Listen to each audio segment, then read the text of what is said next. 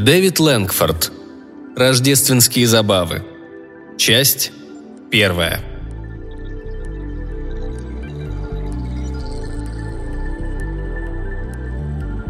О, Рождество в Шамблс-холле! Все было как на картинах, изображающих его празднование когда-то в старой доброй Англии. Святочные поленья, гирлянды из бумажных колец и, как полагается, елка со всеми украшениями, свечками и игрушками. В огромном зале горел камин, излучая бесконечные волны тепла и поднимая настроение.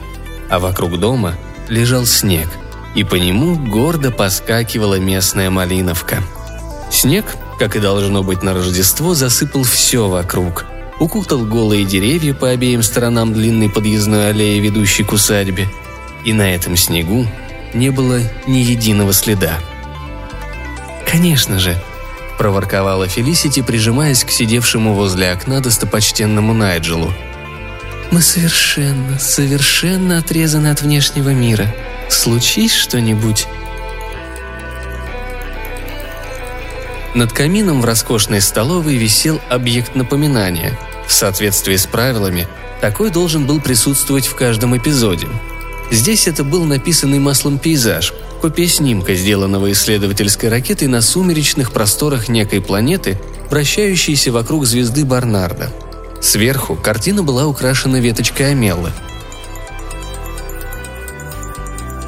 Лорд Блэкхэт, финансист из Сити, разорил бесчетное число мужчин и изо всех сил старался погубить не меньшее количество женщин, но при этом был не лишен некоторой сентиментальности и всегда приглашал своих жертв на Рождество в Шамблс-Холл. Таким причудливым способом он играл с судьбой. Он никогда не утруждал себя тем, чтобы убрать или обезопасить хоть какую-то часть его оружейной коллекции, напоминавшей о его спортивной молодости. Все это в огромном количестве украшало дубовые панели на стенах. Палаши, арбалеты, рапиры, дробовики, дубинки, кистени, гороты, склянки с синильной кислотой всегда были в холле под рукой – к сегодняшнему празднику лорд Блэкхэт добавил перчику, шантажируя несносного старого полковника и не дав согласия на уже намеченную свадьбу своего сына и Фелисити. Очередным увлечением герцогини Спонг в этом году было гадание на картах Таро. Как старинный друг семьи, мошенническим путем лишивший герцогиню причитающегося ей наследства, лорд Блэкхэт любил потакать ее капризом. «Одну карту поверх твоей, другую поперек», – нараспев произносила она, раскладывая карты. «Вот это у тебя на сердце, а это в голове. А вот твоя судьба, которая настигнет тебя примерно во время ужина». «Интересно», – произнес его светлость без особого удивления. «Они все как будто тузы пик».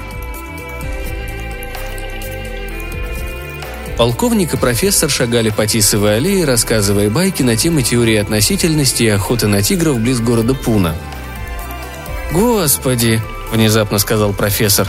«Здесь следы. Похоже, они и принадлежат гигантской собаке». «Мне кажется, здесь была собака управляющего. Огромная зверюга, черт побери!» На мгновение мне подумалось, что, несмотря на Рождество, нечто дурное может все же нарушить наше веселье. Ха-ха. Полковник коротко рассмеялся. «Кое-кто расколет здесь как орешек любую тайну, проф. Забавно, что среди гостей будет тот самый прославленный сыщик-любитель, Честер Дикс, благодаря которому столько подлых душегубов предстали перед судом. Ах да, я-то по рассеянности своей чуть было не забыл. Но, полковник, Дикс, конечно же, приехал сюда не... работать? Галиматья, вздор! Выкиньте такие мысли из головы, дружище. Профессор вздрогнул. А что это там промелькнуло? Всего лишь зловещая сорока, проф. Она перелетела нам дорогу. Говорят, это предвещает горести и неудачи. Как и те 13 черных кошек. Вон там. Мышление ученого не приемлет подобной ерунды, со всей ответственностью произнес профессор, проходя под приставленной к стене лестницей. Из холла донесся звон разбитого стекла. Юная горничная уронила еще одно зеркало. «Просто перестарались те, кто создавал здесь надлежащую атмосферу», – пробормотал полковник. «Ну что же, Рождество бывает лишь раз в году.